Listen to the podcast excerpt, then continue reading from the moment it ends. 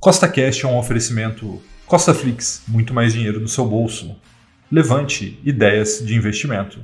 No podcast de hoje, vamos ter o episódio número 42 da série 1 Milhão com Mil, que, como você já sabe, tem como objetivo a construção de patrimônio através do mercado financeiro. E esse episódio é o mais importante já feito aqui no Milhão com Mil, pois vamos adicionar mais um novo ativo na carteira. Então, se você já gostou do tema desse podcast, segue o Costa Cash aí na sua plataforma, pois temos três podcasts por semana, sempre com o mesmo intuito colocar mais dinheiro no seu bolso. E lembrando, nada que a gente fala aqui é uma recomendação de compra nem de venda, é apenas para te inspirar a investir melhor. Tá bom? Então vamos lá, vamos para a nossa planilha de acompanhamento, vamos ver como está a nossa carteira. Então, já entrando aqui, olhando a nossa planilha, veja que nós já investimos 43 mil reais aqui na série 1 milhão com mil e chegamos já ao patrimônio de 51.857 reais, né? Que é o equivalente a falar que a barra do milhão já está em 5,18%.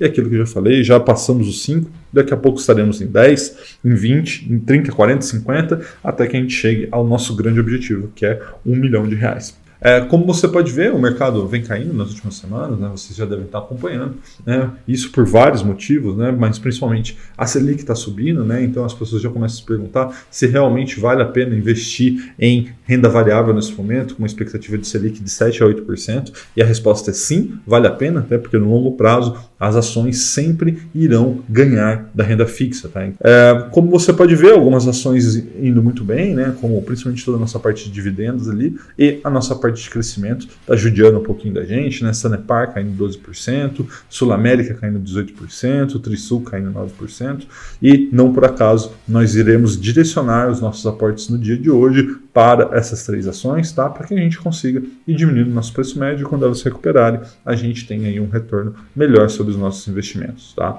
Outro ponto importante, né? Estão acontecendo as subscrições, né? Várias subscrições nesse momento, IRDM 11, HGLG 11, também vai ter daqui a pouco HCTR 11, então a gente já vai deixar um dinheirinho separado aí para ir fazendo essas subscrições, tá? E também vamos adicionar um novo ativo à carteira que daqui a pouco eu vou falar sobre ele, tá bom? Vamos dar uma olhadinha como está a nossa rentabilidade. Como você pode ver aí na sua tela, estamos aí cada vez nos distanciando mais do Ibovespa, né? Nossa carteira em 20,9%, né? Desde que ela começou, e o Ibovespa, desde que começamos, está em 3,33%, inclusive perdendo para o CDI, que está em 4,44%. E uma das coisas que eu também mais gosto de mostrar para vocês é a renda passiva da carteira, que, como você pode ver, né? O mês acabou de começar, só recebemos R$ 3,12, mas temos a expectativa desse mês de superarmos o nosso melhor mês até hoje, que foi maio de 2021, quando recebemos R$ 309,73. Né? Então, temos aí até o momento acumulado, desde que começamos essa série, R$ 1.466,71, dando uma média mensal de R$ 77,20 recebidos.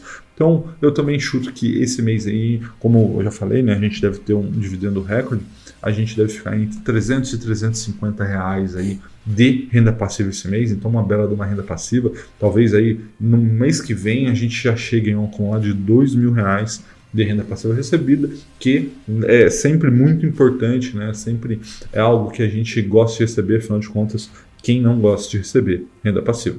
Então, Antes da gente ir para a parte prática, eu tenho aquele recado muito, muito importante que eu sempre friso: é um milhão com mil não é uma recomendação de compra e de venda, é apenas para te mostrar na prática como que é possível você construir, através dos investimentos na Bolsa de Valores, um patrimônio no longo prazo, tá bom? Então vamos lá, vamos para Clear, vamos começar a parte prática do episódio de hoje.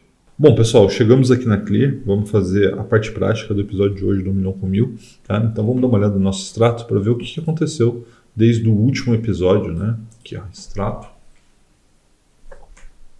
Então veja o seguinte, coloco aqui os últimos 15 dias, até 30 dias aqui. Veja que teve o último episódio, né? Foi dia 23 de julho. E depois a gente recebeu aqui rendimentos do XPN11, do Itaú, do Bradesco. E pagamos aqui a subscrição do IRDM11. E aí temos o aporte de hoje, né? Então temos aqui 3.672,37, que como vocês já viram, né, a gente vai direcionar em grande parte para ações de crescimento, que é as que estão mais sofrendo nesse momento com a queda da bolsa. Tá? Então vamos lá. Vamos fazer as compras, aqui swing trade. Né? Vamos começar aqui comprando é, Trisul, já está aqui na tela, então já facilita. Né? Vamos comprar aqui 10 Trisul, né? já temos 110, vamos comprar mais 10, tá? Comprar, salvar essa assinatura aqui. Beleza, comprado, agora temos 120. Também vamos comprar, é, deixa eu ver aqui, Sanepar, né? Tá com menos de 19 reais. Né? Então vamos comprar aqui também mais 10 Sanepar, já temos 90, né? vamos fechar um, um lote de Sanepar, 10, comprar. Beleza. A próxima vai ser Sul América, também sofrendo bastante nas últimas semanas. Né? Coloquei a Sula 11, está até subindo um pouquinho hoje. Vamos ter um, já temos 40, vamos comprar mais 5 unidades, tá? Comprar. E vamos adicionar um novo ativo à carteira, também relacionado a ações de crescimento, que é um ETF, né? Que é o SMAC 11. SMAC 11 né, que é um parente aí do SMAL 11, né? E por que SMAC 11 em vez de SMAL 11, Rafael? Basicamente porque o SMAC 11 tem uma taxa menor, mas na é assim, no é, frigir dos ovos, né? Não faria tanta diferença se é SMAL 11 ou SMAC 11, tá? Estou optando por ele por ser aí um ativo que tem uma taxa um pouco menor de administração. Então vamos comprar aqui 5 unidades, tá? Comprar não tínhamos nenhuma, agora temos 5. Então, como você pode ver aqui, ó, todas as ordens foram executadas com sucesso, né? 5 SMAC 11, 5 Sul América, 10 Sanepar e 10 Trisul, além da subscrição do RDM 11, tá? E vamos voltar para o computador, que eu quero falar um pouco mais sobre o SMAC 11 né, e o motivo que eu resolvi adicioná-lo à carteira. Bom, pessoal, voltamos aqui para o computador, né? Então, recapitulando o que a gente fez hoje, não fizemos nenhuma venda né, no episódio de hoje. Já deixamos separado o dinheiro da subscrição do IRDM11, que caso você queira saber mais sobre essa emissão específica, vou deixar esse vídeo para você, tá? E compramos hoje 5 SMAC 11, 5 Sul América, 10 Sanepar e 10 Trisul. A parte da Sul-América, Sanepar e Sul, eu já tinha falado no começo desse vídeo, né, que eu estaria fazendo aporte direcionando para que a gente consiga diminuir o nosso preço médio né, e melhorar nossa rentabilidade no longo prazo. E a adição do SMAC 11, né, eu imagino que tenha sido uma pequena surpresa para vocês, mas, primeiro, por que, que eu adicionei SMAC 11 e não o SMAL 11? Né, aquilo. O SMAL 11 é um ETF que segue o índice de small caps da Bovespa, assim como o SMAC 11. Mas a principal diferença entre eles é o small 11, embora seja mais conhecido, ele tem uma taxa de 0,69% ao ano. E o SMAC 11, que é do Itaú, é mais recente, ele, tá paga, ele está cobrando né, uma taxa de 0,5% ao ano, 0,5%. Então, uma pequena diferença entre taxas deles que fez que eu escolhesse o SMAC 11.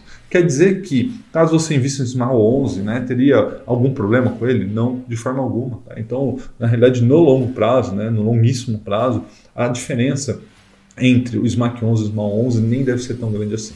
Ah, mas foi uma opção que eu fiz. E é, o fato de eu ter adicionado o ETF de Small Caps na carteira vem de encontro ao fato que cada vez mais eu gosto de ETFs, tá? E veja que carteira do milhão com mil já tem outros ETFs, né? Além né, do próprio SMAC 11 que acabou de ser adicionado, tem VVB 11, tem NASD 11, tem o China 11, né? O China 11 aí tá tendo alguns probleminhas lá na China, né? Principalmente aí por conta de, de uma intervenção estatal sobre o setor de educação e setor de tecnologia, mas a gente está observando, por enquanto, não acho que seja um grande problema, mas se virar um grande problema, é, é uma pequena parte da nossa carteira e a gente vende parte para a próxima, né? Isso faz parte. Tá bom? Então, foi por conta disso, adicionei o SMAC 11 porque eu vejo uma alta convexidade em small caps e é interessante você se expor essa convexidade através de um ETF. Isso faz com que você tenha uma grande diversificação e o seu retorno de longo prazo seja maior com uma menor volatilidade, que é o que eu quero trazer aqui para a carteira do Milhão Comigo. Tá bom? Um forte abraço e até a próxima.